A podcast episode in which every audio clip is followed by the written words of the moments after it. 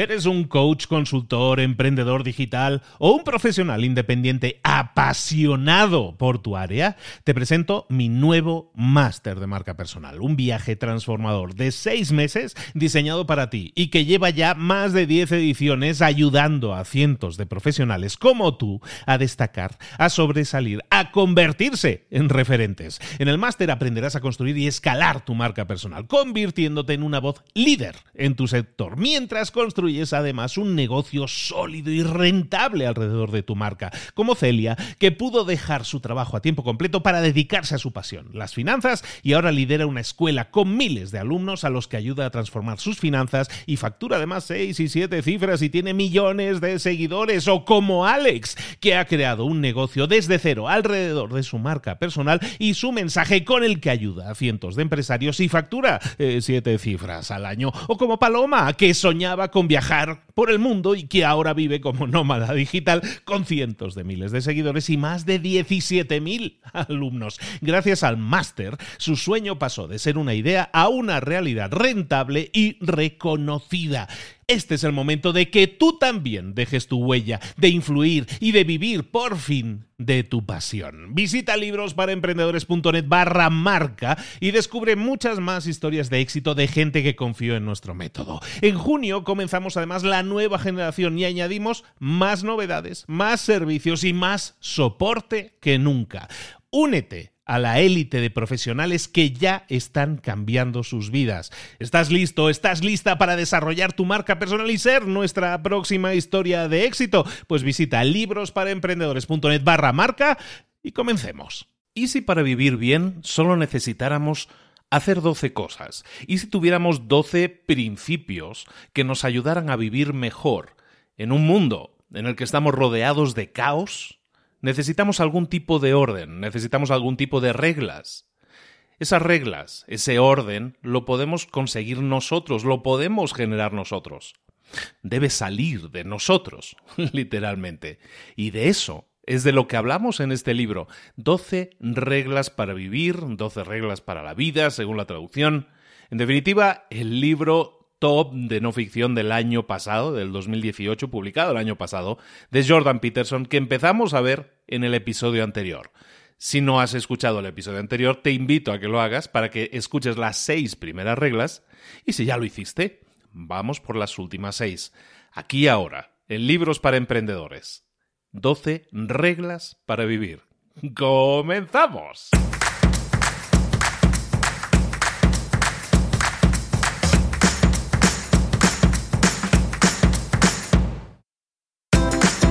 Bienvenidos al podcast Libros para Emprendedores.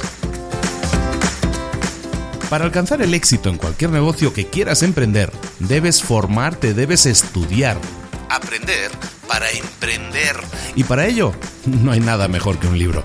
En el podcast Libros para Emprendedores te ayudamos de tres maneras. Primero, seleccionando los mejores libros del mercado para ayudarte a emprender, a mejorar en tu emprendimiento. Segundo, te ofrecemos gratis un resumen de los puntos más valiosos explicados en cada libro. Y tercero, te damos finalmente pasos a seguir para poner en práctica todas esas lecciones aprendidas y así poder acortar tu camino hacia el éxito ya sea marketing, ventas, liderazgo, emprendimientos, mentalización, eh, vamos a analizar lo mejor de lo mejor de los mejores libros del mercado y te lo vamos a dar todo bien masticadito y listo para ser aplicado. Soy Luis Ramos, empresario y emprendedor, y voy a acompañarte, si me lo permites, en este camino. Sin más, comenzamos. Muy buenas a todos, aquí estamos de nuevo en Libros para Emprendedores trayéndote los mejores libros que te pueden ayudar en tu desarrollo, en tu crecimiento. Y en este agosto, como estábamos diciendo estas últimas semanas, estamos decidiendo hacer cursos de crecimiento personal. ¿no? Es agosto, es más de vacaciones para la mayoría y seguramente tenemos ese tiempo para reflexionar, para pensar en nosotros mismos. Y ese es el objetivo un poco, ¿no? ¿Qué cosas podemos mejorar en nosotros? ¿Qué podemos hacer para crecer? Y ahora que podemos a lo mejor estar un poco más tranquilos por el tema de las vacaciones, es el momento ideal para pensar, para crear estas estrategias que nos permitan pensar en crecimiento, en desarrollo a largo plazo. Y es por eso que estamos haciendo libros más de crecimiento personal, pero ya sabes que en septiembre volvemos con libros un poco más, digamos, mm, técnicos, ¿no? Pero eso lo, lo vamos a ir viendo. Como te decía, estamos haciendo libros de crecimiento personal y sin duda tenía que estar aquí en Libros para Emprendedores, pues este, este libro, ¿no? De 12 reglas para vivir o 12 reglas para la vida. El libro de 2018 de Jordan Peterson, eh, profesor de psicología clínica en Harvard primero y ahora mm, se trasladó a vivir a, Canadá, pues está de profesor en Toronto, en la Universidad de Toronto. Y este señor pues ha hecho un libro que, lo ha roto, o sea, lo, ha petado en todo el mundo, ha vendido dos millones de copias el año pasado, llevaba dos millones de copias vendidas en un año, es un animal, es el gran libro de no ficción del año 2018, sin duda, ¿no? La semana pasada, hace unos pocos días, empezamos a, resumirlo y son 12, efectivamente son 12 reglas y las vimos, eh, vimos la mitad, vimos 6 reglas. Entonces vamos a hacer en este episodio muy rápidamente, nos ponemos en marcha con la siguiente, con el siguiente paquete de reglas, en este caso con las 6 últimas reglas. Y aviso, hay una regla que va a crear mucha polémica. Yo personalmente no estoy de acuerdo con lo que dice en el libro y eso también es conveniente decirlo. Yo simplemente estoy aquí como transmisor de estos conocimientos que ponen en el libro. Yo no estoy especialmente de acuerdo con una regla y cuando lleguemos a esa regla lo vas a saber. No te digo cuál es para, crear aquí un poco de intríngulis y dejar abierto el, el, bucle, pero vámonos con las seis últimas reglas de estas 12 reglas para vivir de Jordan Peterson. La regla número 7 dice que persigas aquello que tiene significado no aquello que es más conveniente. Persigue aquello que tenga más significado, no lo que sea más conveniente. ¿De qué estamos hablando en esta regla? Bueno, estamos hablando, como en casi todo el libro, en realidad, es un tema, eh, es un tema recurrente en todo el libro. Hablamos del sufrimiento. Todas estas reglas te sirven para tener una serie de principios activos que aplicar, para tener una serie de reglas que aplicar para vivir mejor, para tener una mejor calidad de vida, sobre todo en un mundo caótico como es el que vivimos. En este mundo caótico, el sufrimiento es inevitable. En este mundo en el que vivimos, el sufrimiento es inevitable. Lo ha sido siempre. ¿eh? No ha sido solo en este mundo, lo ha sido siempre para nuestra raza, para todas las razas. El sufrimiento en la vida es inevitable. Entonces eso puede significar para muchos que el universo es injusto que siempre hagamos lo que hagamos, el universo va a decidir por su cuenta y es injusto. Y pues por eso algunos vamos a tener cáncer y los otros nos vamos a morir y el otro lo va a atropellar y el otro no sé qué. Bueno. Una respuesta, una respuesta que la gente eh, toma, entonces, un camino que la gente toma, en este caso sabiendo, que el mundo es un mundo que hemos venido a este mundo a sufrir, como decían las abuelas, bueno, pues sabiendo eso, una respuesta que la gente toma es la de tomar el camino más conveniente para ellos. Y entonces se centran en placeres a corto plazo. Sabemos que tenemos que comprometernos a largo plazo si queremos tener resultados, lo sabemos, en nuestra cabeza eso está, nos lo repiten todo el mundo, yo lo repito constantemente, pero sin embargo, aún sabiéndolo, nosotros nos centramos en búsqueda del placer a corto plazo. Buscamos hacer aquello que nos hace sentir mejor hoy preferimos eso. Eso nos da mucho más placer, evidentemente, que no el de sacrificarnos ahora, aunque el premio a largo plazo sea mejor. Y, eso hace que mintamos. Eso hace que seamos capaces de hacer trampas. Eso, eso hace que en muchas ocasiones robemos para conseguir aquello que queremos.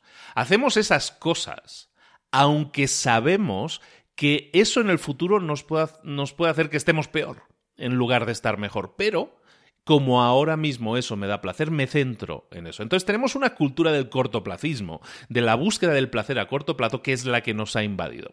Y es la que nos impide actuar de manera más coherente, buscar eso que decíamos en el título del significado, ¿no? Y sabemos que eso que estamos haciendo está mal. Sabemos que eso que estamos haciendo no lo deberíamos estar haciendo.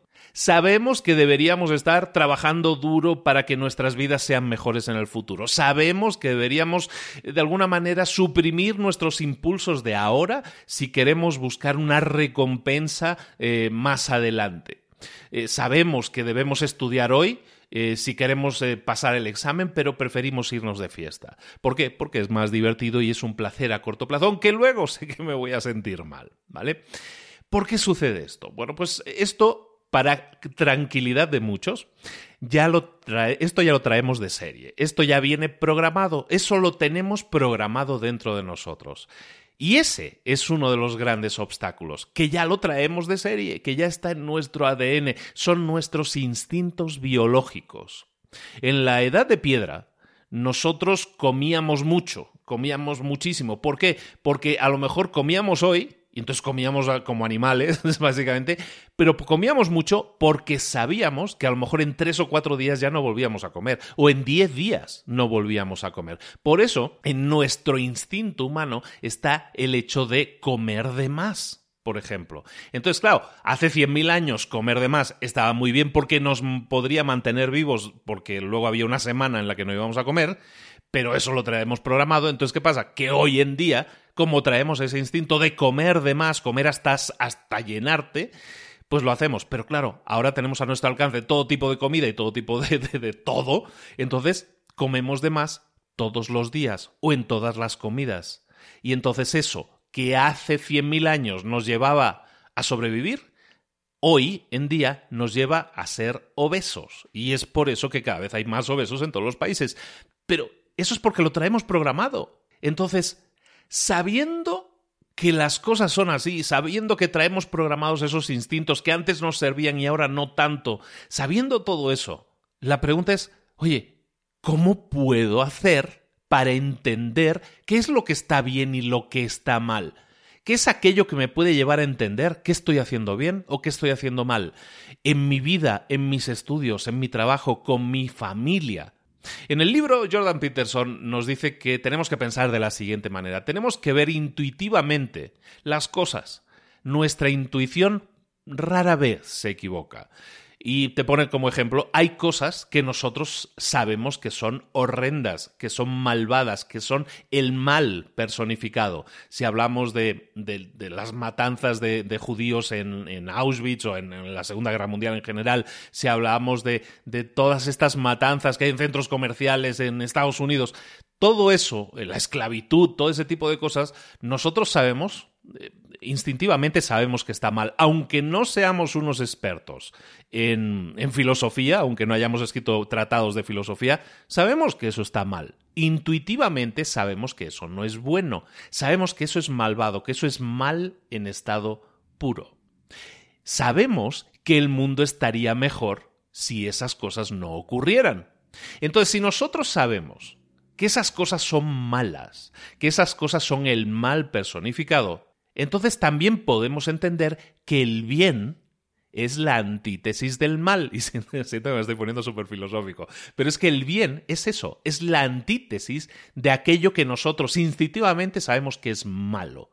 Entonces, si el bien es la antítesis, es lo contrario del mal, entonces el bien es aquello que va a hacer, que va a evitar que el mal suceda.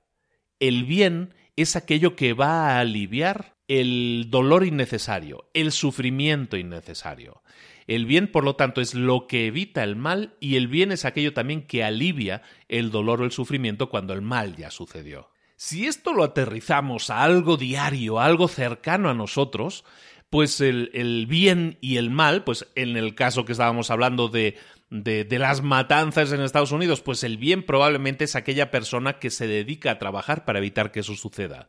En la Segunda Guerra Mundial, probablemente los aliados significaban el bien, porque estaban trabajando para acabar con el holocausto en la, en la Segunda Guerra Mundial, ¿no?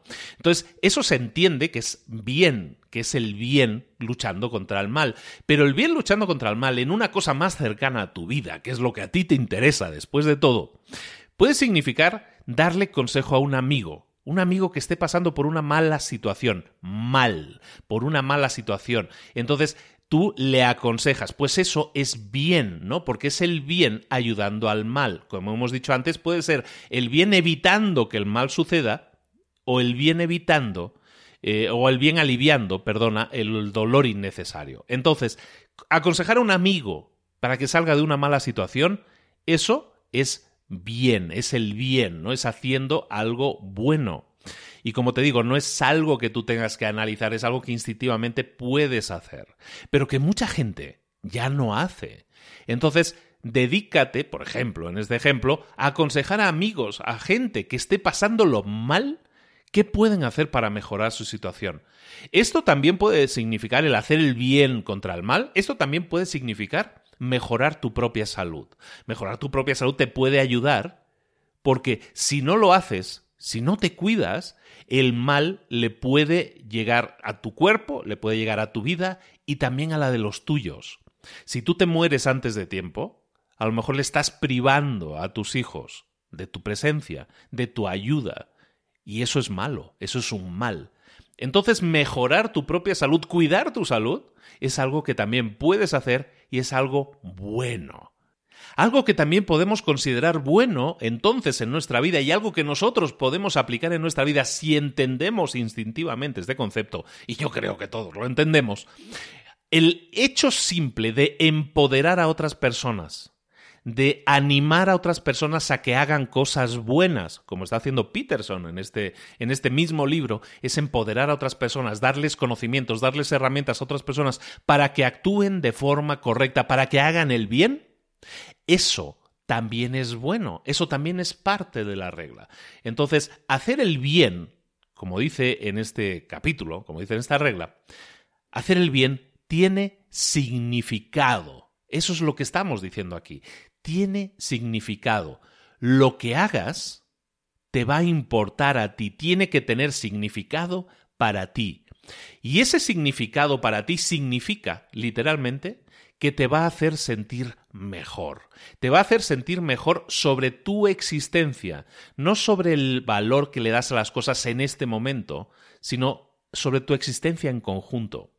Entonces toda la maldad, toda la injusticia del mundo se hace más tolerable, porque sabes que el resultado final puede mejorar o puede cambiar gracias a que tú estás haciendo cosas que tienen significado para tu existencia y para la mejor existencia de los demás. ¿Son cosas obvias? Probablemente sí. Son cosas que si vas a la iglesia probablemente también las escuches pero como casi nadie va a la iglesia, está bien que lo recordemos aquí, aunque yo no sea párroco de nada ni pretenda serlo. ¿De acuerdo? Entonces el significado, estábamos hablando del significado, cosas, debemos hacer cosas que realmente tengan significado, entendiendo eso como algo que nos genere un valor positivo en nuestra existencia, en nuestra vida y en la vida de los demás y no simplemente en el placer eh, momentáneo de estos cinco minutos voy a hacer algo que sé que está mal y luego sé que me voy a sentir mal. En cambio, si, si hago algo que tiene significado y está bien, sé que me voy a sentir bien haciéndolo porque sé que tiene un impacto positivo en mi vida y en la de los demás. ¿De acuerdo? Eso es lo que hablamos cuando hablamos de significado, ¿no? El significado, el que una cosa tenga significado para nosotros, regula nuestros impulsos y hace que reconozcamos el valor de que estamos haciendo un mundo mejor.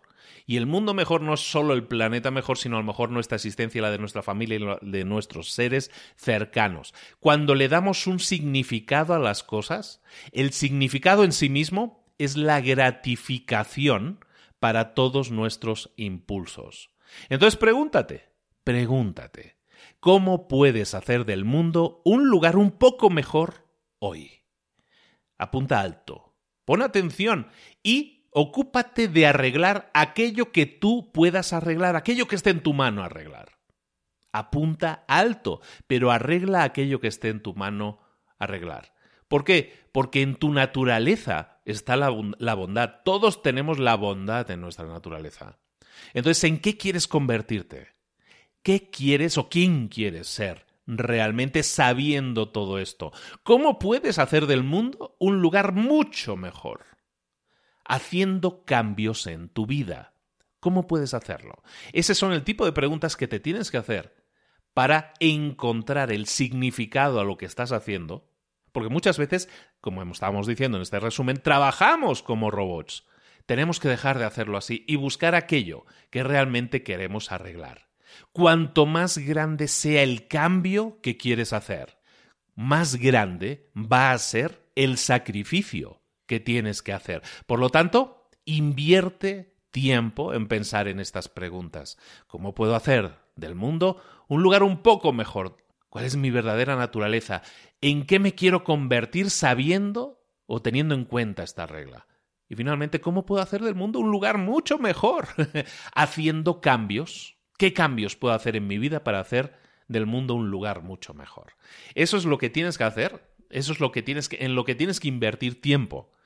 Y la respuesta a esas preguntas la tienes que sentir como realmente satisfactoria, como una respuesta que realmente da significado a todo esto.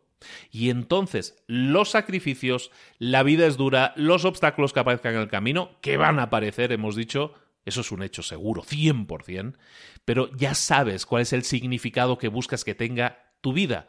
Y esos obstáculos, y sabes que te van a costar trabajo y sudor y lágrimas, son sacrificios que estarás dispuesto a hacer por aquello que amas al máximo, por aquello que quieres hacer, que es lo bueno que es hacer el bien para ti, para los tuyos y, si es posible, para la mayor cantidad de gente posible. Regla número 8, di la verdad. Vamos a hablar ahora de las mentiras y vamos a hablar de la verdad. Eh, eh, nosotros mentimos, mentimos todos los días, todos los días en este mundo en el que vivimos, la mentira se siembra constantemente. Y lo hacemos, mentimos, porque queremos evitar el dolor. Queremos evitar el dolor. Dices mentiras porque porque quieres eh, parecer más competente de lo que eres, porque quieres a lo mejor mejorar tu estatus, porque quieres gustar a los demás, porque quieres a lo mejor evitar algún tipo de conflicto. Eres tú manipulando el mundo. El mundo es de una forma y tú mientes para adaptarlo o para adaptarte a esa situación. Lo que está sucediendo es que en, una perspectiva más profunda, si analizamos más profundamente qué hace eso en nosotros, puede ser que incluso esas mentiras que nosotros decimos al mundo, soltamos en el mundo, puede que esas mismas mentiras estén haciendo que nosotros tengamos que mentirnos a, nosotros mismos. Puede que tengamos un sueño, ¿no? Puede que tengamos una meta en la vida que era pues tener una determinada carrera, o tener una determinada casa, o tener una determinada pensión cuando nos jubilemos. Pero a lo mejor nos estamos mintiendo a nosotros mismos, porque sabemos que esa vida de ensueño que hemos, eh, que hemos, que te hemos visionado, a lo mejor sabemos que no la vamos a alcanzar nunca. Entonces sabemos que no lo vamos a hacer y nos mentimos a nosotros mismos pues para seguir levantándonos por la mañana sabiendo, aún sabiendo, que no me voy a sentir lleno, que no me voy a sentir pleno. Entonces, ¿a dónde voy con esto? Nos mentimos a nosotros mismos y mentimos a los demás para adaptarnos a esa sociedad. O muchas veces ni siquiera es mentir, muchas veces es no decir nada, actuar por omisión, que se dice. Eso no es mucho mejor, si ves que tu jefe está haciendo algo que a ti no te gusta, pero no lo confrontas, no lo enfrentas, no le dices, oye, eso está mal, eso es mentir también, mentir a tus creencias, mentir a aquello en lo que crees que está bien y está mal. ¿Lo hacemos o no lo hacemos? Porque así evitamos el conflicto. ¿De acuerdo? No queremos que nos traten mal, no queremos que nos griten, no queremos eh, eh, tener un encontronazo o tener una pelea. Y entonces lo que hacemos es suprimir nuestras propias ideas. Eso es mentirse a uno mismo. Y eso hace que te sientas débil. eso hace que se debilite tu mente, tu ser. Y sé que esto es así como muy elevado, ¿no? Esto parece muy, muy, filosófico, pero vas a ver que no lo es. El hecho de que tú mientas a los demás, el hecho de que tú te mientas a ti mismo, el hecho de que actúes por omisión, todo eso genera un sentimiento de debilidad. ¿Por qué? Porque el significado, como decíamos en el punto anterior, que pueda tener tu propia existencia, ese significado se debilita porque estás mintiéndote, te conviertes en una herramienta que puede ser usada por los eventos. Pero el problema de las mentiras es que eh, eh, se crecen, crecen, se fertilizan con cada nueva mentira que dices. Tú empiezas a lo mejor diciendo una pequeña mentira, ¿no? Y esa mentira la haces para protegerte de algún tipo de realidad, ¿no? Te proteges mintiendo. Entonces eso hace que tu realidad se convierta en algo más, eh, más tolerable en ese momento. Lo que estás haciendo es evitar el dolor a corto plazo, como decíamos en el punto anterior. Entonces, evitando el dolor a corto plazo, miento, Vale, pero llega un punto en que las mentiras, como digo, crecen y, tienen vida propia. Primero empiezas con esa pequeña mentira. Pero claro, como dijiste, esa mentira, tienes que crear nuevas mentiras, nuevas mentiras pequeñas a lo mejor, pero nuevas mentiras, toda una red de mentiras que den apoyo a la primera mentira que dijiste. Entonces empiezas a crear toda una red de mentiras y eso empieza a distorsionar tu forma de pensar. ¿Por qué? Porque uno se siente avergonzado cuando miente. ¿Sí o no? Nosotros nos sentimos avergonzados cuando mentimos. Entonces, lo que tenemos que hacer es también distorsionar nuestra forma de pensar. ¿Por qué? Porque queremos evitar sentir vergüenza de nosotros mismos. Entonces, todas esas mentiras que hemos creado y que nos crean vergüenza internamente, pues nos llenamos también, nos decimos, nos repetimos esas mentiras una y otra vez hasta que nos las creemos, hasta que se convierte en un ritual que convierte esa mentira en nuestra nueva verdad, aunque en el fondo sabemos que no lo es. Cuanto más mientas, más vas a llegar a creértelo y por lo tanto más difícil va a ser eh, quitar, deshacer todo este lío, deshacer todo este nodo. Pero tienes que entender que así es como funcionamos, una mentira dando soporte a la otra y luego nosotros mintiéndonos a nosotros mismos para evitar sentir vergüenza por haber dicho tanta mentira. Entonces, todo esto, toda esta forma de trabajar, que así es como funcionamos, eh, te puede funcionar, te puede resultar a corto plazo. Hay gente que dice, no, pues a mí me va muy bien, yo miento tranquilamente y no tengo ninguna vergüenza por eso. Bueno, eso es eh, la satisfacción a corto plazo. Así es como nos vamos a sentir a corto plazo. Pero eso, el seguir haciendo eso, es lo que te va a arruinar en el largo plazo. ¿Por qué? Porque te estás traicionando a ti mismo o a ti misma si actúas, si sigues haciendo las cosas basado en mentiras, eso debilita tu personalidad. Y eso es importante que lo, eh, que lo sepas. Si tú tienes una personalidad débil, la adversidad, los problemas te van a encontrar mucho más fácilmente. Entonces, si eres una persona que tiene una, una personalidad débil, a lo mejor es porque te estás mintiendo mucho y estás mintiéndote mucho a ti mismo. Y esa personalidad débil hace que se atraiga más adversidad. Que los problemas, no sabes por qué, pero siempre te llegan a ti. Y claro, cuando siempre tienes problemas o parece que todo te viene a ti, pues claro, te vuelves una persona mucho más amargada. ¿Por qué? Porque estás buscando evitar el dolor y para eso estás fabricándote un mundo de mentiras en el que estás evitando aceptar cualquier responsabilidad personal de tus propios errores. Culpamos al mundo porque es injusto, culpamos a, nuestras, a, nuestras, a nuestros conocidos porque ellos son los culpables y no yo, culpamos al jefe, culpamos al gobierno, culpamos a las leyes, culpamos al cambio de moneda, como decíamos, ¿no? Y al final siempre son otras personas las que se interponen en tu, en tu camino y eso es, parte de esa fabricación del mundo que has hecho basado en mentiras. No es difícil pasar de este punto en el que te estoy diciendo a pensar esa gente debe ser detenida, la vamos a, detener de alguna manera y entonces pasar a la venganza que sería el paso último, ¿no? el sentimiento último, que es enfocar todo ese odio, toda esa culpabilidad que le estamos dando a los demás y pasar al siguiente punto, al siguiente estadio, que sería la venganza. Esto esto aplica en muchos niveles de existencia, en muchos niveles de existencia, porque quizás las mentiras que te estás diciendo te las estás diciendo porque de esa manera puedes seguir con tu vida. A lo mejor esa es la única forma de que disfrutes o vayas por lo menos a trabajar. Mentirte a ti mismo diciéndote que el trabajo te gusta o que no está mal o por lo menos nos da de comer. ¿no? Continúas relaciones, continúas eh, con tu pareja o continúas con tus amigos, aunque sabes que son relaciones tóxicas, porque pues es lo que se espera o es lo más conveniente o, o para qué voy a iniciar un conflicto aunque no estoy a gusto con esta persona. Entonces, te sientes incapaz de hacer cosas, te sientes incapaz de intentar hacer cosas, aunque dentro de ti quieres hacerle esas cosas, pero estás generando malos hábitos.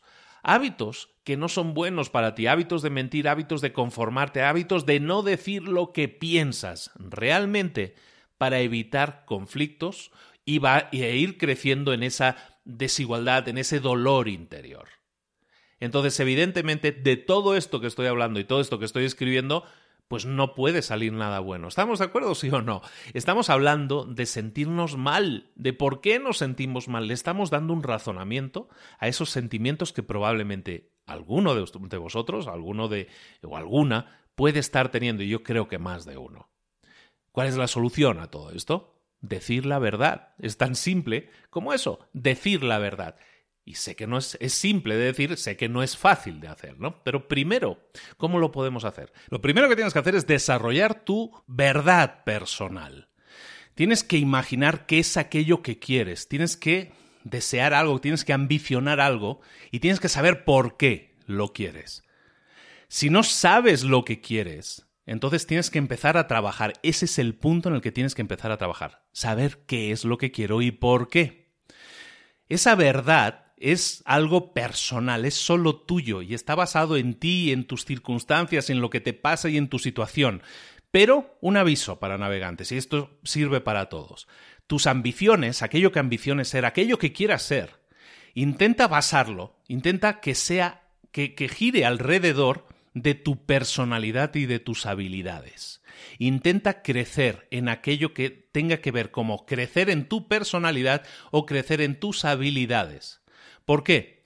Porque si tú ambicionas estatus, si tú ambicionas poder, el estatus y el poder son cosas que se pueden perder. Tú a lo mejor hoy tienes un estatus, pero a lo mejor mañana ya no lo tienes. Pueden haber cambios imprevistos y el estatus puedes dejar de tenerlo. El poder, lo mismo. A lo mejor ambicionas el poder porque eso te va a hacer sentir mejor. Pero esa no tiene que ser tu verdad personal. ¿Por qué? Porque el poder también se puede perder. En cambio, tu personalidad, tus habilidades, todo aquello que desarrolles en ti mismo, eso nunca se puede perder. Por lo tanto, ambiciona desarrollarte en algo que implique un crecimiento en tu personalidad y en tus habilidades. Y enfrentar esto va a ser doloroso para muchas personas. ¿Por qué? Porque muchas personas han dicho, bueno, es que estoy eh, viviendo una vida que no tiene brújula, que no sé hacia dónde va, o estoy viviendo una vida que ahora me doy cuenta que no quiero vivir, o sé, seguro que no quiero vivir, ya lo sabía antes, pero ahora lo entiendo, pero eh, eso significa que has cometido errores. Y está bien, está bien reconocer que hemos tenido errores. Pero eso también requiere de sacrificio si queremos corregir un error. Los errores grandes requieren de sacrificios grandes, los errores pequeños requieren de sacrificios pequeños pero siempre va a haber un sacrificio si, queremos corregir algo. Entonces tenemos que aceptar nuestras debilidades, tenemos que enfrentar aquello que estamos haciendo mal y eso probablemente pueda significar que se generen conflictos, se generen enfrentamientos con gente a la que hasta ahora hemos estado mintiendo. Pero ese es el costo de corregir los errores. Vamos a evidentemente va a haber un conflicto con gente a la que has estado mintiendo, sin duda. Pero una vez desarrolles esa verdad personal, eso te da un norte, te da un camino hacia el que ir, una ambición, el tener esa ambición que hemos dicho basada en tu personalidad, basada en tus habilidades, tener esa ambición te va a permitir reducir tu ansiedad, porque cuando no sabes hacia dónde vas, entonces sí te sientes perdido. El saber hacia dónde vas, el tener esa ambición, te va, a te va a dar ese norte que necesitas. Entonces debes tener una mente abierta, debes tener la mente abierta a nueva información. ¿Qué significa esto? Que además de definir, además de aceptar que tienes que desarrollar tu, eh, personal, eh, tu verdad personal. Segundo, aparte de definir esa ambición que quieres eh, desarrollar, lo que tienes que también es que abrir tu mente a nuevos conocimientos, estar dispuesto dispuesta a aprender aquello que no sabes. Hay mucha gente que dice, bueno, yo terminé la carrera, los que han hecho carrera, ¿no? Y, hay gente que no ha hecho la carrera tampoco, pero hay gente que acaba la carrera y dice, bueno, ya está, cierro los libros, no vuelvo a abrir un libro en mi vida, ¿no? Eh, eso es dejar de aprender, no tener personalidad, no decir ya no quiero aprender nada más en la vida. Eso es conformarte con lo que tienes y eso no está bien. Tienes que estar dispuesto, dispuesta a aprender aquello que no sabes. Y también tienes que aprender que si te pones, si te expones a nuevas situaciones, a situaciones que no has experimentado nunca, vas a crecer. Si estás buscando el crecimiento, exponte a situaciones, a cosas que no hayas hecho antes. Y entonces transforma todas esas experiencias en avances que vas teniendo. Y también, otro punto importante, actúa, actúa siempre de acuerdo a tu verdad personal. Actúa siempre de forma que tu que tu voz interior no se queje. Cuando tú hablas con los demás y les dices mentiras, internamente dices, Ay, estoy diciendo una mentira. Entonces es tu voz personal, que sabe que estás diciendo una mentira. Ahí hay una queja. ¿Por qué? Porque no estás actuando de acuerdo con tu verdad, tu propia verdad. Entonces, cualquier mentira que tú digas está dañando tu propia verdad. Y eso recuerda que te debilita. ¿De acuerdo? Entonces, eh, tarea del día, como decíamos en el otro podcast, básicamente, plantéate qué es aquello que quieres y entonces defiende tus creencias a capa y espada. Si vas a decir sí cuando quieres decir no a alguien, lo que estás haciendo es debilitándote, debilitar el, el, que vayas a alcanzar aquello que quieres alcanzar. ¿Por qué? Porque estarás violando tus propias creencias. Por eso, cuando digas no, o cuando dices no, estás transformándote en alguien que puede decir no cuando se necesita decir no. Y eso es fundamental.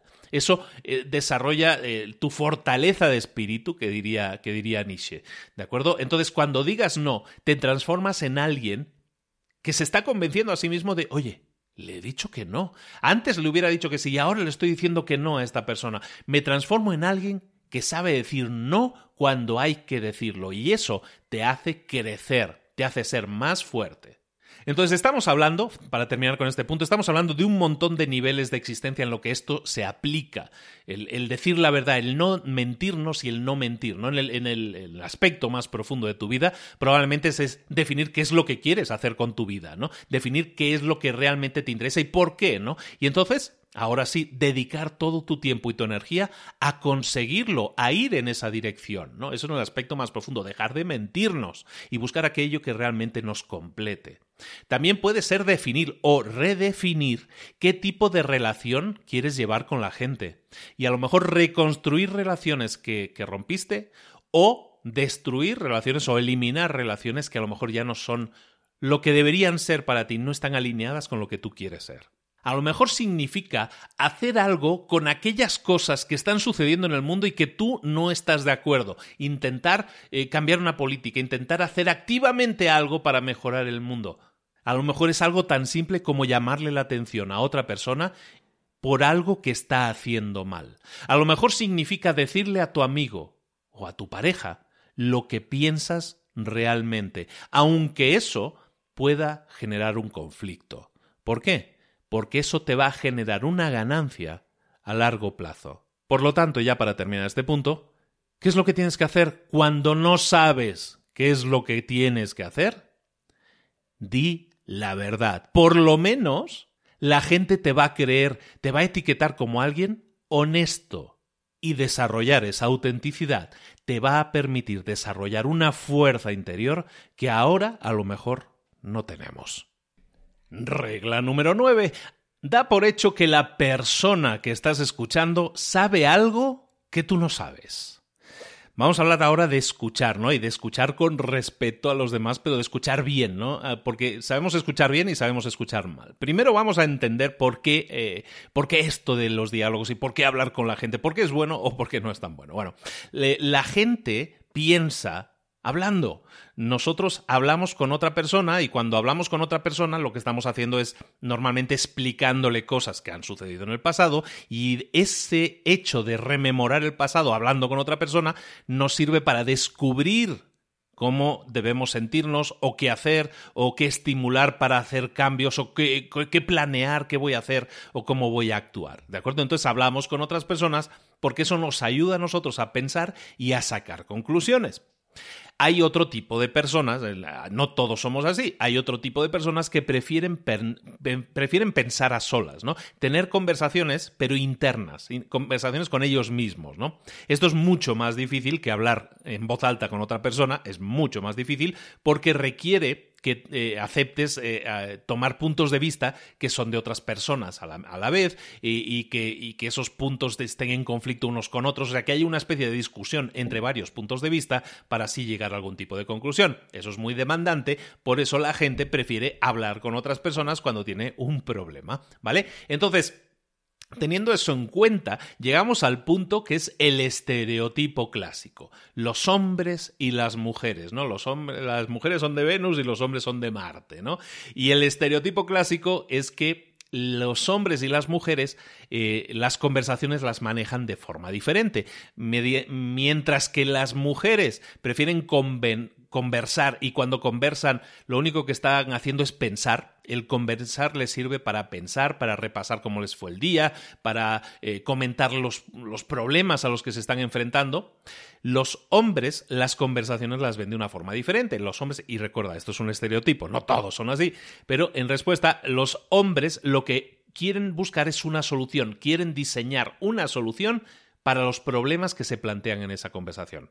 Cuando eh, eso sucede, cuando un hombre habla con una mujer, como el hombre quiere buscar el problema para inmediatamente eh, recetar la solución, y la mujer no quiere eso, la mujer simplemente quiere repasar esas ideas y comentar lo que le está pasando, entonces la mujer se ve obligada a cambiar la forma en que formula eh, lo que está hablando para plantear un problema, para que así el hombre lo pueda eh, solucionar. Pero cuando eso no funciona, cuando la mujer dice, no, yo simplemente quiero hablar de mis cosas, entonces el hombre se encabrona básicamente porque no encuentra un problema que quiere solucionar y dice, es que yo no te entiendo. ¿Por qué? Porque cuando el hombre te dice no te entiende, lo que te está diciendo es que no entiendo dónde está el problema que quieres que yo te solucione. Esos son estereotipos, pero es un estereotipo bastante establecido en psicología, que así es como piensan los hombres y las mujeres con respecto a las conversaciones. Entonces, lo que nosotros tenemos que buscar es ayudar a la otra persona a pensar. Nosotros como persona que está escuchando en una conversación, que está recibiendo el mensaje, tenemos que ayudar a la otra persona a pensar. Cuando nosotros hacemos eso y no juzgamos, no intentamos cerrarlo, no intentamos cerrarlo con una receta ni nada de eso. Cuando nosotros escuchamos sin hacer ningún tipo de juicio prematuro, la gente entonces tiende a pensar que eres una persona de confianza. Tiende a pensar a esta persona se lo puedo contar todo. Y entonces ese pensamiento hace que las conversaciones sean mucho más maduras y se expliquen muchas más cosas y que la persona que está hablando se vacíe mucho más contigo. ¿Por qué? Porque no se está sintiendo juzgada. Es mucho mejor para ti que estás escuchando a otra persona, es mucho mejor aprender de las experiencias de otra persona que no sufrir errores o sufrir lo que, lo que la otra persona sufrió. Eso está claro. Entonces es mucho mejor intentar pensar que la otra persona, las experiencias que ha tenido, los errores que ha tenido, es mucho mejor tratar de entenderlos sin intentar juzgarlos, sin intentar cambiarlos, sino simplemente acercarnos a cada conversación con la creencia de que yo no lo sé todo, de que mi conocimiento es imperfecto y que la otra persona tiene algo que me puede hacer crecer a mí o puede tener una información que si yo la uso o la sé, entonces a lo mejor puedo evitarme algún problemilla en mi propia vida. Entonces las mejores conversaciones siempre van a ser aquellas conversaciones en las que todos se escuchan a todos.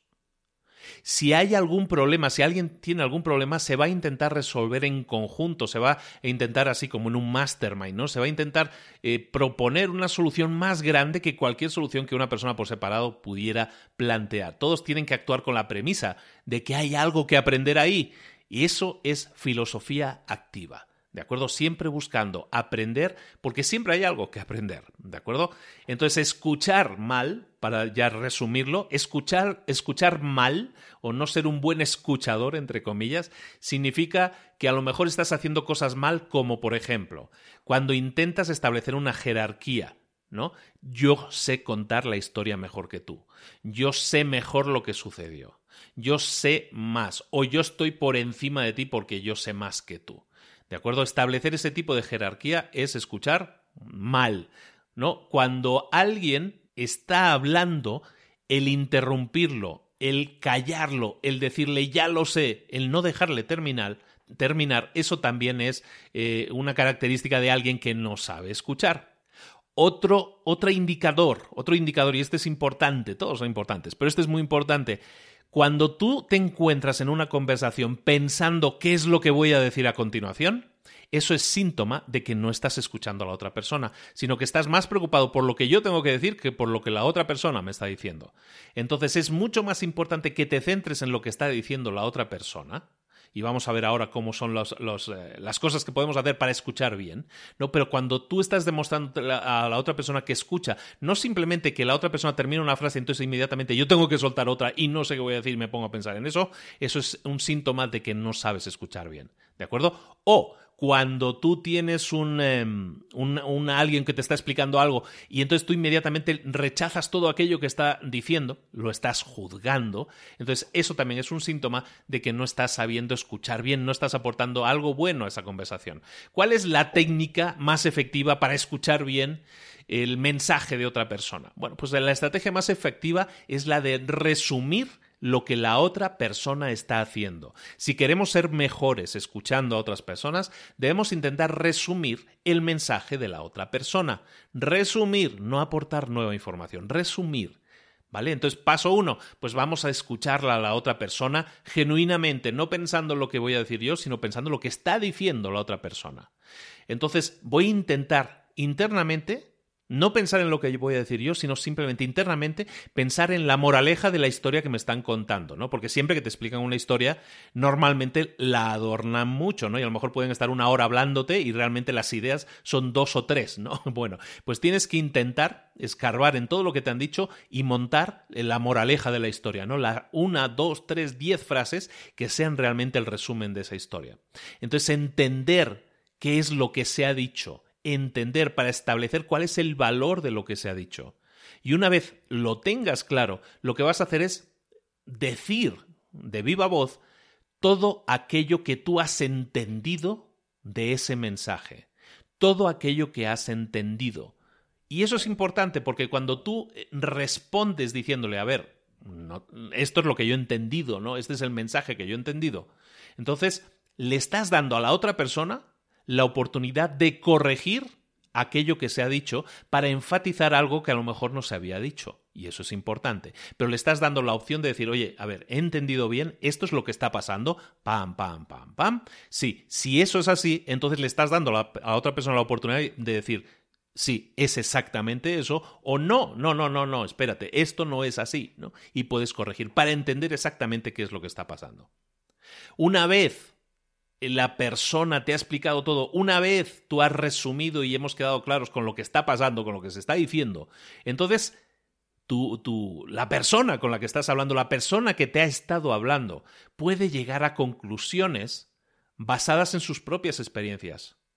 O te puede escuchar a ti de acuerdo a tus experiencias si te lo pide.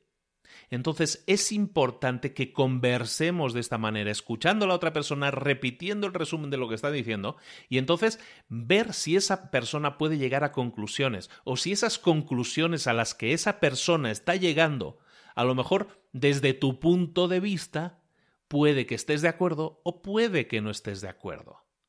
Entonces, siempre que suceda esto, siempre que suceda esto, la conversación va a ser enriquecedora para los dos la otra persona va a llegar a conclusiones, probablemente mejores de las que hubiera llegado solo, y tú vas a llegar a tener un conocimiento mucho más perfecto de una situación probablemente conflictiva y que a lo mejor sabiéndolo tú te la puedes evitar también. Esto te sirve también para discusiones. Cuando tú estés discutiendo con alguien, párate un momento a pensar, ¿qué es lo que he hecho yo para contribuir a esto? ¿Qué es lo que he hecho yo para que esto se haya escalado hasta el nivel de una discusión?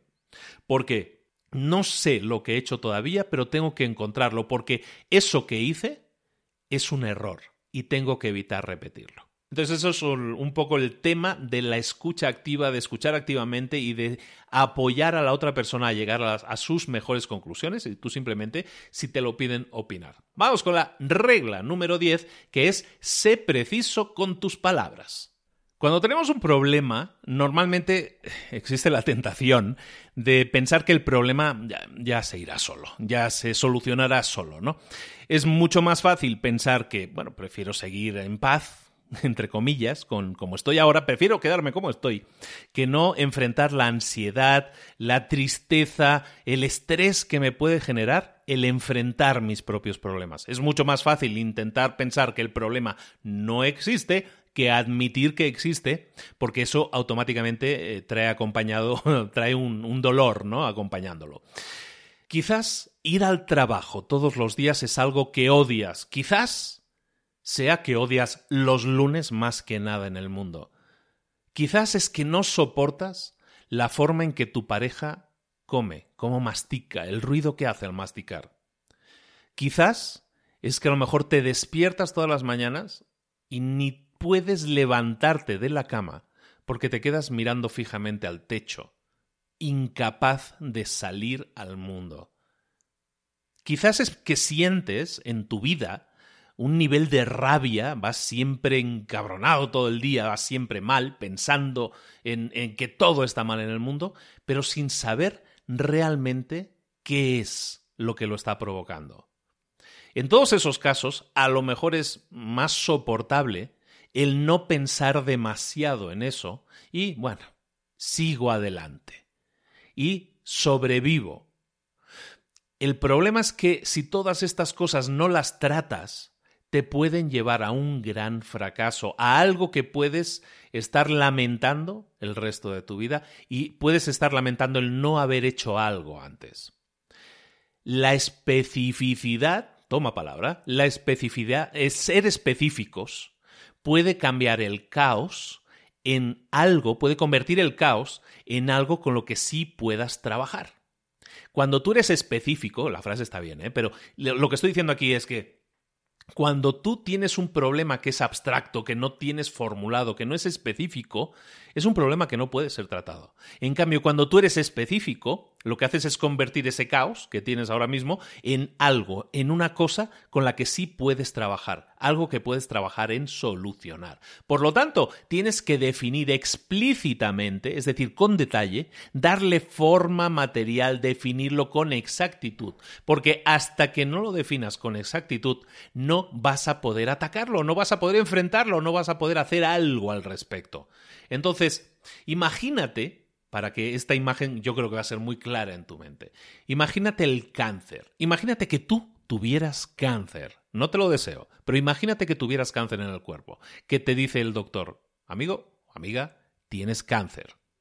¿No te gustaría saber exactamente, exactamente qué es, de qué tipo, dónde está, cuál es su localización, para así lo antes posible hacer algo al respecto. ¿Verdad que sí? Entonces, si para el cáncer es bueno, ¿por qué no tratas todos los problemas de tu vida con la misma urgencia y buscando tener la misma claridad? Debes estructurar el caos a través de palabras específicas. Tienes que hablar con cuidado, con precisión intentando crear orden en el caos, desarrollar una nueva meta, definir por lo menos con exactitud el problema para que así puedas definir la meta y poner rumbo hacia esa meta. ¿De acuerdo? No puedes vivir tu vida sin ir hacia una dirección concreta. Tienes que ser preciso. Y entonces debes hacerte todo ese tipo de preguntas que nos cuesta responder. Porque son esas precisamente las que si respondes con exactitud te van a dar la definición del problema y cuando lo tienes perfectamente definido, claramente definido, lo tienes identificado, entonces las cosas solo van a poder ir a mejor, solo van a poder mejorar, te lo garantizo. ¿Qué preguntas te tienes que hacer? Pues preguntas como ¿qué me pasa? Eh, ¿Por qué me siento mal? ¿Qué es lo que quiero? ¿Por qué? Pero esas preguntas, a todas esas preguntas, les tienes que concatenar, les tienes que poner la frase con exactitud o exactamente. ¿Qué es lo que me pasa exactamente? ¿Qué es lo que está mal en mi vida exactamente? ¿Por qué exactamente? Cuando tú añades ese exactamente y lo contestas, buscas contestarlo, lo que estás haciendo es buscar definir con muchísima más precisión eso. Esto afecta evidentemente en muchos casos a muchas personas afecta en sus relaciones, en las relaciones románticas, ¿no? Comunicarnos, comunicar lo que pensamos realmente, eh, corremos el, cuando comunicamos lo que pensamos realmente, corremos el riesgo de generar emociones negativas, ¿no? Resentimiento, celos, frustración, odio, entonces es mucho más fácil mm, imaginar, ¿no? Pues que todo está bien, mm, sigo adelante, no me importa tanto, no me molesta tanto, lo acepto, no vale la pena pelearse por eso. Y entonces muchos matrimonios, muchos matrimonios, eh, llega un momento en que no hay nada por lo que valga la pena luchar. ¿Por qué? Porque no hemos luchado por nada, no hemos luchado por defender la forma en que pensamos o decirle simplemente a la otra persona, esto no me gusta, esto de ti no me gusta. Y ya estamos hablando de matrimonios como podemos hablar de, de la relación con tu jefe, la relación con tus compañeros de trabajo, la relación con tus padres. Hay cosas que decimos, no, no, no vale la pena luchar por esto, no vale la pena pelearse, ¿para qué voy a crear un problema? Entonces, cuanto más esperamos, ese problemita que era pequeño, que a lo mejor es que me molesta cuando mastica. Bueno, pues ese problema que es pequeñito, pero digo, bueno, ni modo, ¿qué le voy a hacer? Su familia todos son así, entonces así le han enseñado, ¿no? Entonces no se lo dices. Cuanto más esperes, ese pequeño problema, ese pequeño problema se va generando, se va haciendo cada vez más grande, se convierte en una red, una tela de araña que es cada vez más grande, porque cada resentimiento que nosotros vamos acumulando se apila sobre el anterior. Se apila sobre el anterior y a lo mejor un pequeño resentimiento era que me molesta cuando hace que no baja la tapa del baño o que hace tal cosa o que mastica con la boca abierta o que dice las cosas de tal manera o que dice esta frase que no me gusta o que habla con muchas groserías.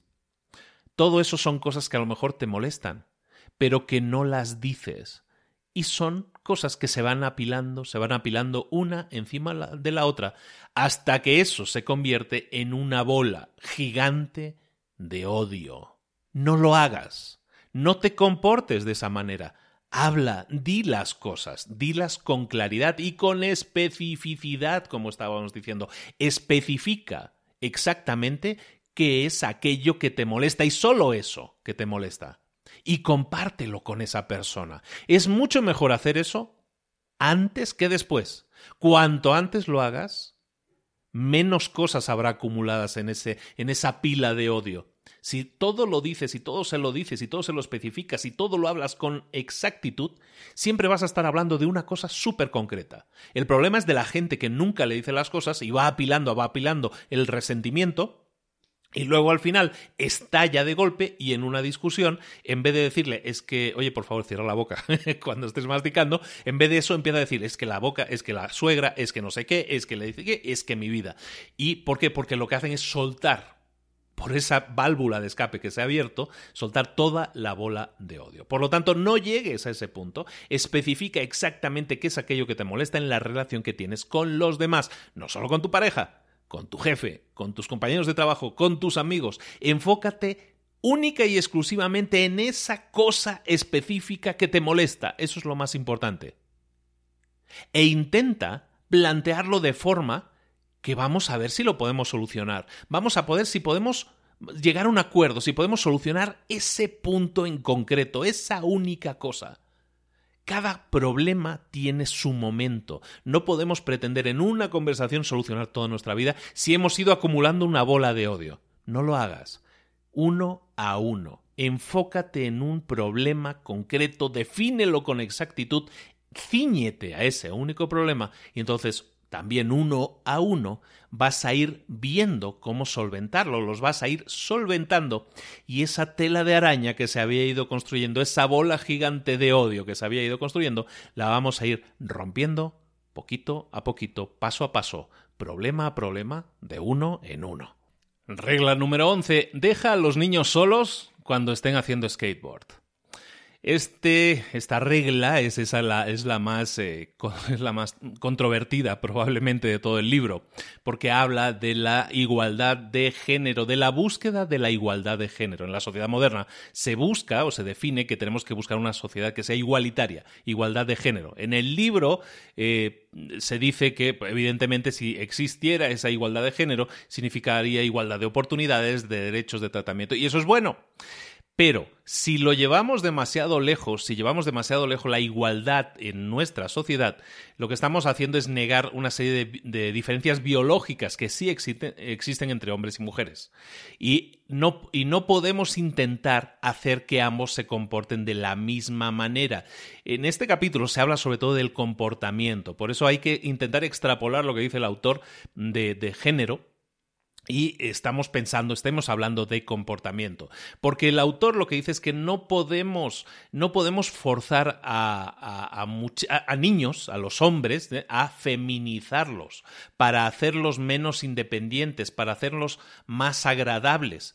Eso es contra natura, según el autor, y entonces eso puede generar eh, consecuencias que no son deseables. Cuando nosotros buscamos, de acuerdo a la presión de la sociedad, a tener Mm, niños que sean todos iguales, hombres y mujeres iguales. Según el libro, de nuevo, se está tendiendo a feminizar a los hombres para ponerlos al mismo nivel de las características que se consideran más femeninas, ¿no? Y eso no es bueno. ¿Por qué no es bueno? Porque buscando esa igualdad de jerarquía entre hombres y mujeres, lo que estamos haciendo es que hay hombres que por porque vienen programados así.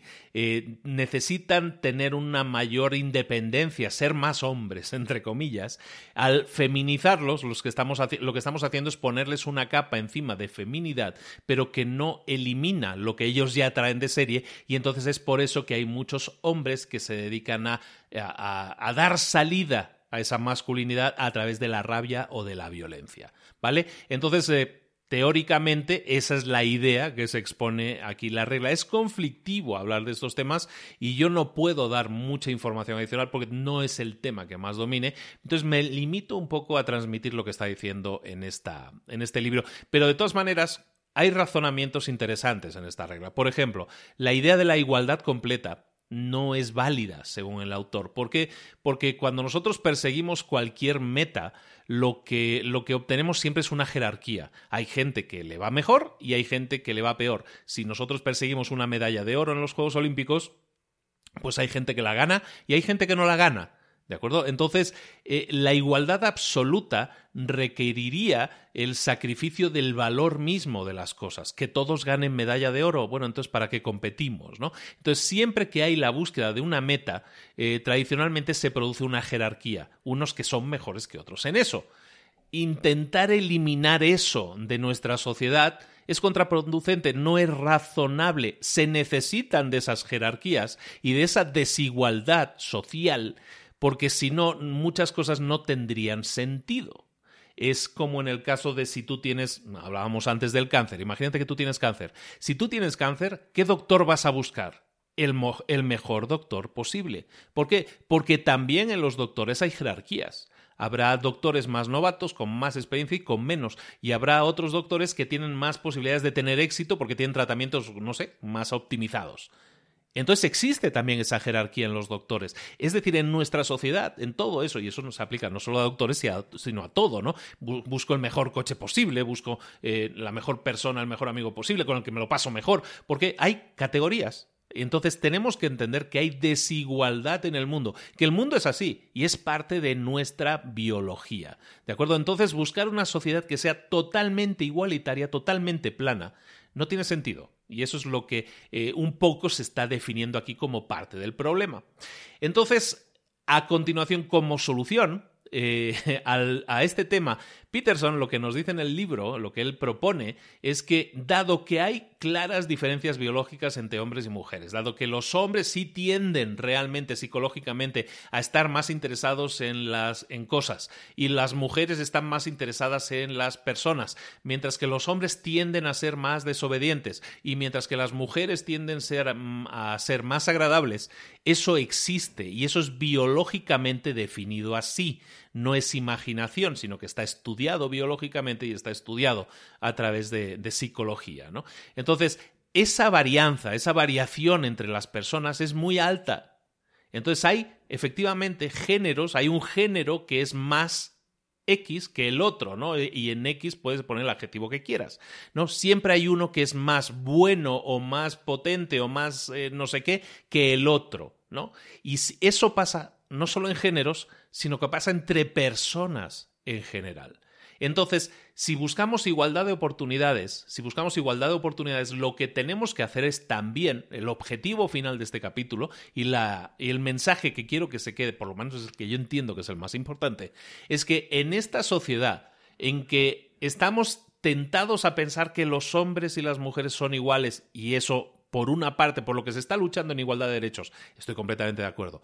Pero la idea de que en género biológico los hombres y las mujeres tienen que ser iguales también, a lo mejor no debería ser tanto así y no deberíamos intentar feminizar tanto a los hombres, tanto a los niños que estemos criando, y em, estar cubriendo sus necesidades biológicas, que en muchos casos es robarles a esos hombres de la oportunidad de ser hombres, de comportarse como les viene dado por su programación biológica. ¿De acuerdo? En resumen, ¿esto en cómo lo podemos poner en la práctica? No intentemos eliminar el riesgo de la vida de nuestros hijos. Vamos a intentar optimizarlo, vamos a intentar mejorarlo a, nuestro hijo, vamos a hacer que su competencia sea mayor. Pero si nosotros queremos que sea competente, que sea más óptimo en lo que hace, que sea mejor en lo que hace, porque así es como está definido nuestro mundo y hay una escala entonces, si queremos que nuestros hijos sean los mejores, debemos dejar a los niños y a las niñas que se enfrenten a la autoridad, que se endurezcan, que se enfrenten a situaciones que puedan parecer complicadas o peligrosas, en cierta medida, evidentemente, pero al final debemos dejar a los niños solos cuando estén haciendo skateboard, cuando estén haciendo algo en lo que se pueden dañar. Eso es el mensaje que yo quiero que, que, yo creo que se debe quedar en este capítulo, dejando de lado que hay muchas otras cosas en el capítulo en las que se está poniendo mm, cosas conflictivas encima de la mesa con las que yo no estaría tan de acuerdo. Pero eso es la regla número 11 y os dije que os prometí que habría una regla conflictiva, es para mí esa, ¿no? Llegamos a la regla número 12. Acaricia a un gato cuando te lo encuentres por la calle. En este capítulo, en, este último, en esta última regla para la vida de Acaricia a un gato, que es un título muy curioso, de lo que estamos hablando es de cómo debemos enfrentar los problemas en la vida. Siempre vamos a ver problemas, siempre vamos a tener problemas en la vida. La vida es dura, como estábamos diciendo, y entonces eh, siempre va a haber problemas. En este capítulo, especialmente el autor habla de que de que hay personas que nacen con problemas, con enfermedades, ¿no? Su propia hija, en este caso, eh, fue durante, durante décadas, estuvo enferma de una enfermedad que se llamaba artritis reumatoide, ¿no? Entonces corrió hasta riesgo de, ser, de que se le amputara un miembro. Entonces, muchas veces cuando eso te sucede, empiezas a cuestionar eh, si todo esto vale la pena. Cuando tienes un hijo enfermo, cuando tienes un hijo que está a punto de morir, te preguntas, eh, ¿y, este, qué, qué tipo de Dios permitiría que esto sucediera? Y entonces una respuesta a esto es que, como decíamos, que, que, que, te lo enfoques en el odio, ¿no? Que empieces a odiar a Dios, que empieces a odiar al universo, que empieces a odiar al mundo por todas estas cosas, por lo que te está pasando. Si esto lo lleváramos a un, a un extremo, si esto eh, habláramos de odio hacia toda la existencia, hacia otros seres, puede convertirse en deseo de destruirte a ti mismo, suicidio, o de destruir a los demás, asesinato. Claramente, como decíamos al principio, esto es malo, esto es el mal, ¿no? Y es algo que tenemos que evitar, pero claro, eh, causamos o buscaríamos causar sufrimiento en nombre del sufrimiento que nosotros hemos sufrido. ¿De acuerdo? Esa no es la respuesta adecuada.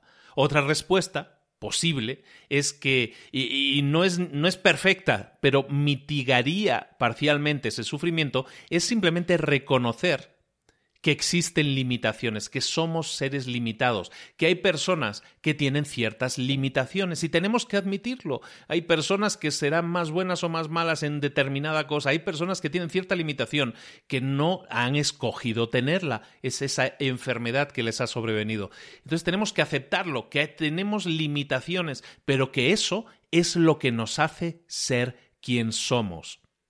Dice Peterson que quizás eh, él pudiera haber deseado que su hija tuviera un esqueleto de metal, así como un Terminator, y que eso la hiciera indestructible. Pero que su hija fuera así, la cambiaría, la haría una persona diferente.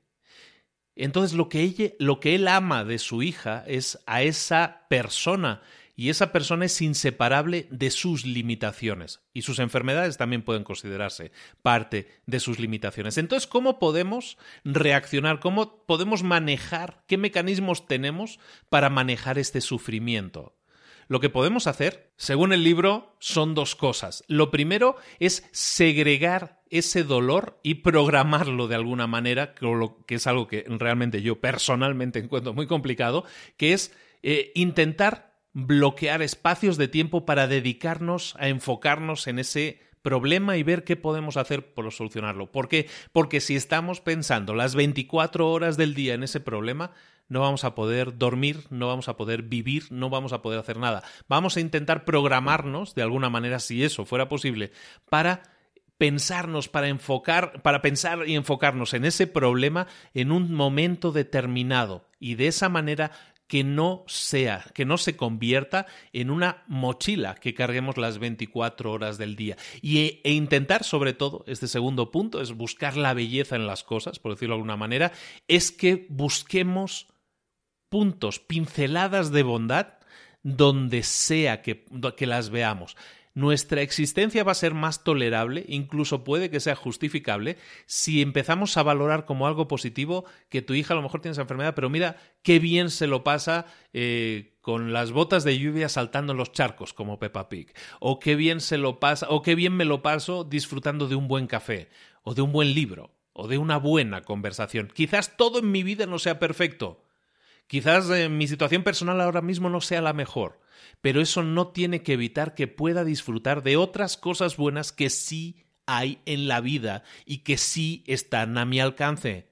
No intentemos obsesionarnos, es finalmente el mensaje, no intentemos obsesionarnos con un problema y lo hagamos tan grande que ocupe toda nuestra mente y que ocupe toda nuestra vida. Hay cosas buenas siempre a nuestro alrededor, tenemos que abrir un poco más los ojos, buscarlos, verlos, Puede ser un café, un buen café, una buena conversación, un buen amigo, un buen libro. O simplemente, si vemos un gato por la calle, acariciarlo cuando nos lo encontremos. Señoras y señores, este es el final del resumen de 12 reglas para vivir o 12 reglas para la vida del psicólogo Jordan Peterson, libro del año 2018 sin duda y que tienes aquí puntualmente en Libros para Emprendedores. Espero que te haya gustado mucho, espero que te haya servido para pensar, para evaluar cómo estás enfrentando las cosas, qué estamos haciendo y qué no estamos haciendo para mejorar nuestra vida y que está en nuestra mano al final, quédate con este mensaje, está en tu mano al final cambiar las cosas. Preguntarte qué debería hacer yo mañana ¿Qué debería hacer el próximo año? ¿Qué debería hacer con mi vida? ¿Qué debería hacer con esta persona con la que estoy tratando? ¿Qué debería hacer con un extraño cuando me lo encuentre? ¿Qué debería hacer con una persona que esté atravesando un problema? ¿Qué debería hacer con el mundo? ¿Qué debería hacer con mi ciudad, con mi país?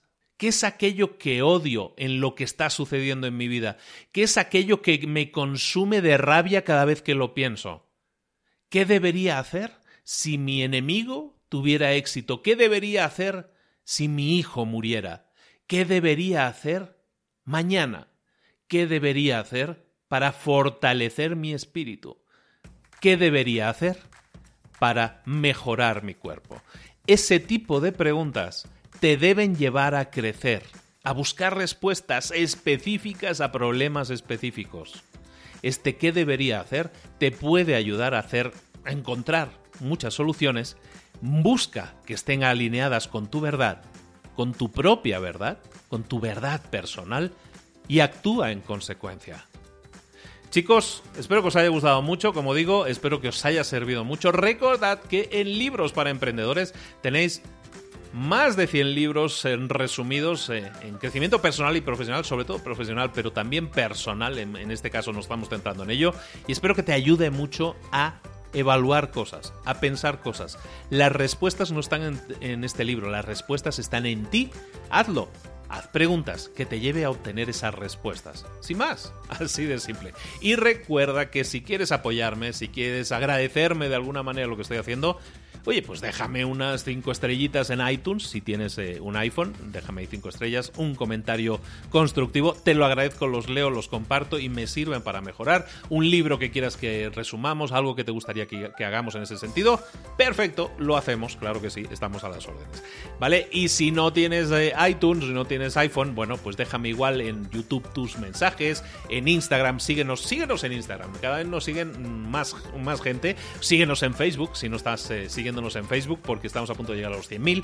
En definitiva, síguenos porque estamos haciendo cosas, estamos dando, eh, generando conocimiento para ponértelo en la mesa, para que tú lo consumas y para que seas una mejor versión de ti mismo o de ti misma. Espero que así sea, sinceramente, y recuerda que nos vemos la próxima semana aquí en Libros para Emprendedores. Un abrazo muy grande de Luis Ramos, nos vemos.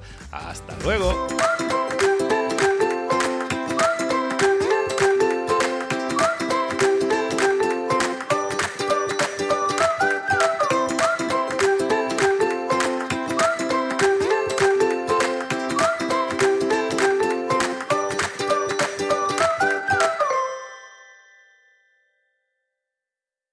¿Eres un coach, consultor, emprendedor digital o un profesional independiente apasionado por tu área? Te presento mi nuevo máster de marca personal, un viaje transformador de seis meses diseñado para ti y que lleva ya más de 10 ediciones ayudando a cientos de profesionales como tú a destacar, a sobresalir, a convertirse en referentes. En el máster aprenderás a construir y escalar tu marca personal, convirtiéndote en una voz líder en tu sector, mientras construyes es además un negocio sólido y rentable alrededor de tu marca, como Celia, que pudo dejar su trabajo a tiempo completo para dedicarse a su pasión, las finanzas, y ahora lidera una escuela con miles de alumnos a los que ayuda a transformar sus finanzas y factura además seis y siete cifras y tiene millones de seguidores, o como Alex, que ha creado un negocio desde cero alrededor de su marca personal y su mensaje con el que ayuda a cientos de empresarios y factura eh, siete cifras al año, o como Paloma, que soñaba con viajar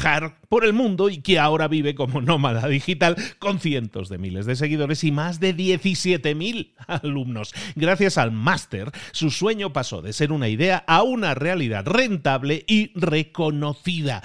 Este es el momento de que tú también dejes tu huella, de influir y de vivir por fin de tu pasión. Visita librosparaemprendedores.net barra marca y descubre muchas más historias de éxito de gente que confió en nuestro método. En junio comenzamos además la nueva generación y añadimos más novedades, más servicios y más soporte que nunca. Únete a la élite de profesionales que ya están cambiando sus vidas. ¿Estás listo? ¿Estás lista para desarrollar tu marca personal y ser nuestra próxima historia de éxito? Pues visita librosparaemprendedores.net barra marca y comencemos.